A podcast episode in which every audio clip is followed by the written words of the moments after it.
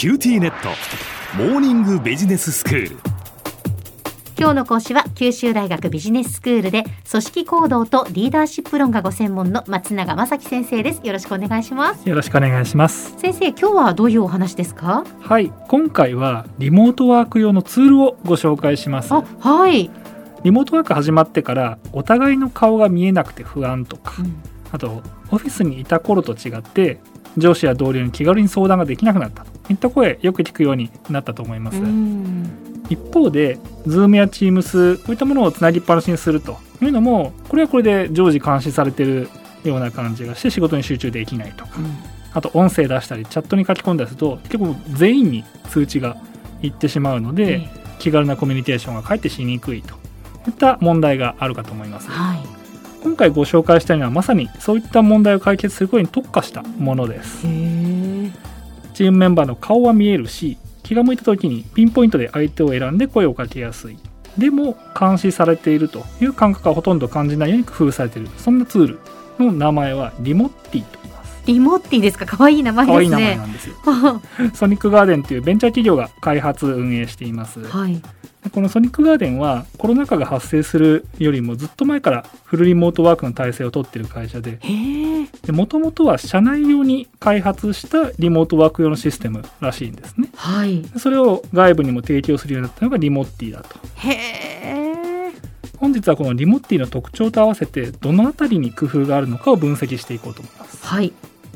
リモッティは申し込み制の業務用ツールでソニックガーデンの窓口に利用申し込むとまず無料の相談カウンセリングとお試し用のアカウントが発行されます、それを使ってログインをするとチャットを開いた状態の Zoom のギャラリービューに似た画面というのが表示されます。はい。と画面上にはですねその時にログインをしているチームメンバーの顔が並びます。うん。リモッティが起動している間はシステムが2分おきに自動でパソコンの前にいるあなたの画像を、まあ、大体中程度ぐらいですかねあの画質で撮影をするので、ええ。それが随時更新されながら表示されていくといほう。システムですね。ええ。でここが工夫の一つ目で、うん常時リアルタイムで動画撮影されてると言っときたいとも気が抜けないしうん。監視されていると強く感じます。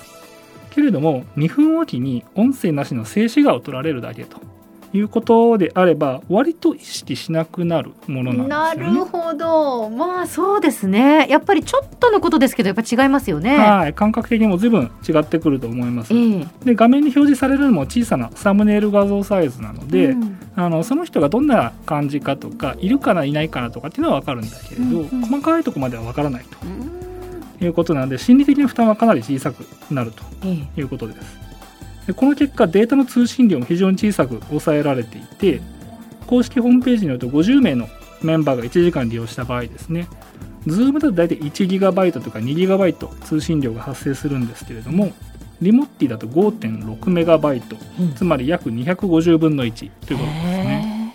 まあなのでつなぎっぱなしでもあの負担感がないと。うん。お互いの顔が見たいとか何かあった時に気軽に相談したいという元々のニーズからするとやはり業務時間中は基本的につなぎっぱなしにしたいはずなのでこの通信量というのも重要なポイントですね、あそうですね。加えてリモッティではチャットにも面白い工夫が2つ盛り込まれています、はい、1つ目はリモッティではチャットにいくつか段階があるということです。うん。まず自分が書き込んだ内容がその時ログインしているメンバー全員に表示されるいわゆるチャット機能。うんそしてもう一つがセミオープンなチャットで宛先を指定できるんですね。特定の相手に当ててるんだけれどその内容は全体のチャットにも表示されるメッセージというのがあります。はい。これはあのリアルのオフィスで誰かの席に行って声をかけて話しているというイメージなんだそうです。うん。なのであの、まあ、2人でコミュニケーションをしているんだけれど声は周りにも聞こえていると。なので何々面白そうとかっていう風な感じで他の人が思ったらその人も混ざってくると。いうことが発生しやすいわけですね。はい。そしてもちろん内容が他の人には表示されないプライベートメッセージ機能と。いうのもあります。なるほど。じゃあそう使い分けられるっていうことですね。そうですそうです。ええ。でリモッティにおけるもう一つのチャットの大きな工夫がチャットに書き込んだ内容はどんどん流れていって基本的に保存も検索もできないという設定になっていることです。あそうなんですか。はいこれ一見不便なだけに思われるかもしれませんが、うん。実は深い洞察に満ちております。というのも後々までログが残ると分かってると、うん。定型の挨拶だとかたわいもないつぶやきってすごくしにくくなるんですよね。残っちゃうから。ええでメールだとか最近だと Slack などでですね「おはようございます」ってなかなか書かないじゃないですか。ずっと残っちゃうから。うんうんでしかも残ると全員が「おはようございますおはようございます」ずーっとそうですね。埋まっちゃうのでなんかそれはしにくいと。うん。ただ流れていく Remotty の場合だとそこ気兼ねせずにもう思いついたことをパッと書き込みやすい。ほうほうほでログを残しておいた方がいいような仕事上の相談だとかスケジューリングというのは別途メールや Slack を組み合わせて使いますなのでまず Remotty で声をかけて込み入った話になってきたらあじゃあそれ Slack に送っといてみたいな感じですね。なるほど。これを不便だと思うか、うん。それともかゆいところに手が届くと感じるかはリモートワークにおけるコミュニケーション。これをどれぐらい重要視しているかによると思います。なぜならその場でパッと立ち現れては消えていく。その場限りの声かけやつぶやきの共有というものこそ今のリモートワークによって最も欠けているものでありうん。同時にチームメンバー間のつながりを強化する上で効果的なものだからです。うん。おはようございますっていう日々の挨拶だとか、まあ、仕事やってて終わったっていうのに対してお疲れ様というような声かけですね。こういったものってコミュニケーション学の硬い表現使いますと、うん。アイデンティティの確認という行為に当たります、はいそうした何気ないメッセージのやり取りを通じて我々は仲間だと同じアイデンティティ共有してるんだということを確認し合ってるわけですね、うん。そしてこの仲間意識があることによっていざという時の連携だとか相談もスムーズにいくようになります。ですので特にリモートワークになって以来チーム内のコミュニケーションについて問題意識を持っているという方にとってリモッティは非常に有用なツールなのではないかと思い本日ご紹介した次第です。では先生今日のまとめをお願いします本日はリモートワーク用のツールとしてリモッティをご紹介しました。メンバー同士お互いの顔が見える。気軽に声をかけたり何気ないつぶやきを共有したりしやすいといった特徴がありリモートワークをスムーズにするための工夫がたくさん盛り込まれています。リモートワークになって以来チーム内のコミュニケーションに課題を感じているという方はぜひリモッティを検索して詳しくご覧になってみてはいかがでしょうか。今日の講師は九州大学ビジネススクールで組織行動とリーダーシップ論がご専門の松永正樹先生でした。どうもありがとうございました。ありがとうございました。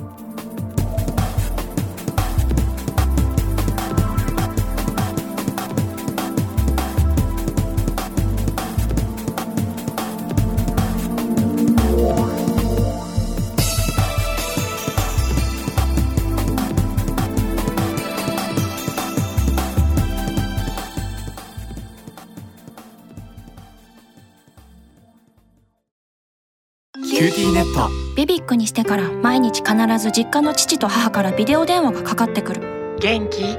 で毎日だからそう変わんないよ。痩せたか？で毎日だからそんなに変わってないって。早く子離れしてくれ。温かさとつながっている。九州のネットはビビック